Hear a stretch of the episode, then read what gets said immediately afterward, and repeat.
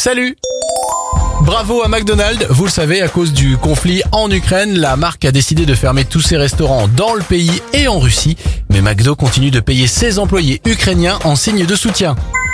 Direction Phoenix aux États-Unis avec ce propriétaire d'une station-service. Voyant les prix à la pompe grimper, il a décidé de vendre l'essence de sa station 10 centimes de moins que le prix auquel il l'achète. Bravo Enfin, bonne nouvelle pour les restos du cœur, il y a eu plus de 120 000 ventes de CD et de DVD du spectacle 2022 en une semaine.